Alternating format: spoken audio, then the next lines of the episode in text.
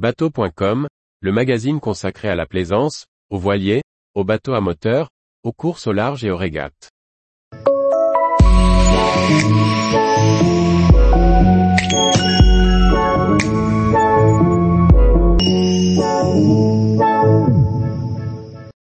Porquerolles, polémique autour des zones de mouillage réglementées à venir. Par François-Xavier Ricardou. Le parc national veut réglementer les mouillages autour de Porquerolles en installant des bouées.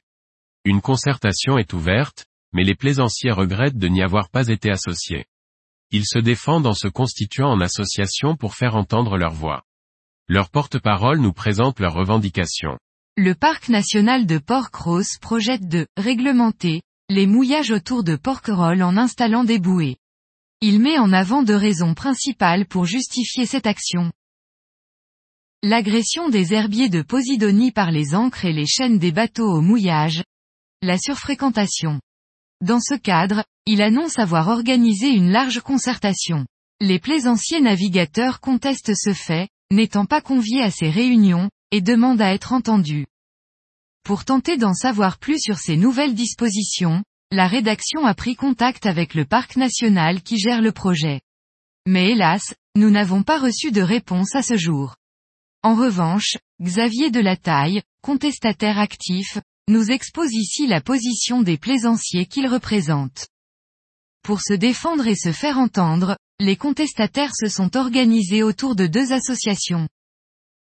Le collectif pour la protection des mouillages côtiers en Méditerranée dit CPMCM ou collectif. L'Association pour la protection des mouillages côtiers en Méditerranée dite APMCM. Le collectif est réservé aux associations de défense qui veulent travailler ensemble pour les actions. L'APMCM est une association ouverte aux particuliers et adhère au collectif. Les deux organismes ont le même objet social et travaillent ensemble. Sur la question des herbiers, l'association a demandé des études sérieuses sur ces dommages. Elle précise que certains scientifiques s'exprimant sur ce sujet déclarent que l'agression des navires inférieurs à 24 mètres est insignifiante. Par ailleurs, des photos aériennes des sites supposés agressés prises avec 30 à 40 années d'écart ne montrent, selon elle, aucune régression des champs de Posidonie. Les plaisanciers mobilisés restent donc dubitatifs.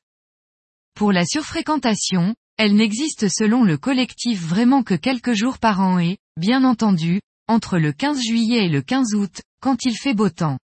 Les plaisanciers mobilisés estiment qu'il est inutile de réglementer au-delà de cette période. Pour réglementer, le parc national de Port-Cros impose la création de plusieurs ZMEL, zones de mouillage et d'équipement léger, avec un système de bouées payantes. Ces bouées inquiètent les associations au regard de la sécurité des pratiquants, la suppression des abris côtiers, tels que définis dans la division 240, présente des soucis. Cette même division attribuant au chef de bord des responsabilités importantes en termes de sécurité de son navire et de son équipage, il semble indispensable de les laisser libres d'accès en cas de coup de vent ou de force majeure. Une ZMEL limite les possibilités de mouillage les rayons d'évitage entre des bouées fixes et une encre n'étant pas compatibles. Surtout si le vent forcit et nécessite de mettre beaucoup de chaînes.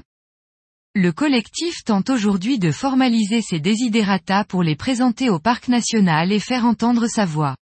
Globalement, le document demandera de réserver les zones de sable à la libre pratique du mouillage, œuvrant ainsi pour la sécurité. Mais surtout d'être partie prenante dans les décisions prises pour ces zones de mouillage. Tous les jours, retrouvez l'actualité nautique sur le site bateau.com. Et n'oubliez pas de laisser 5 étoiles sur votre logiciel de podcast.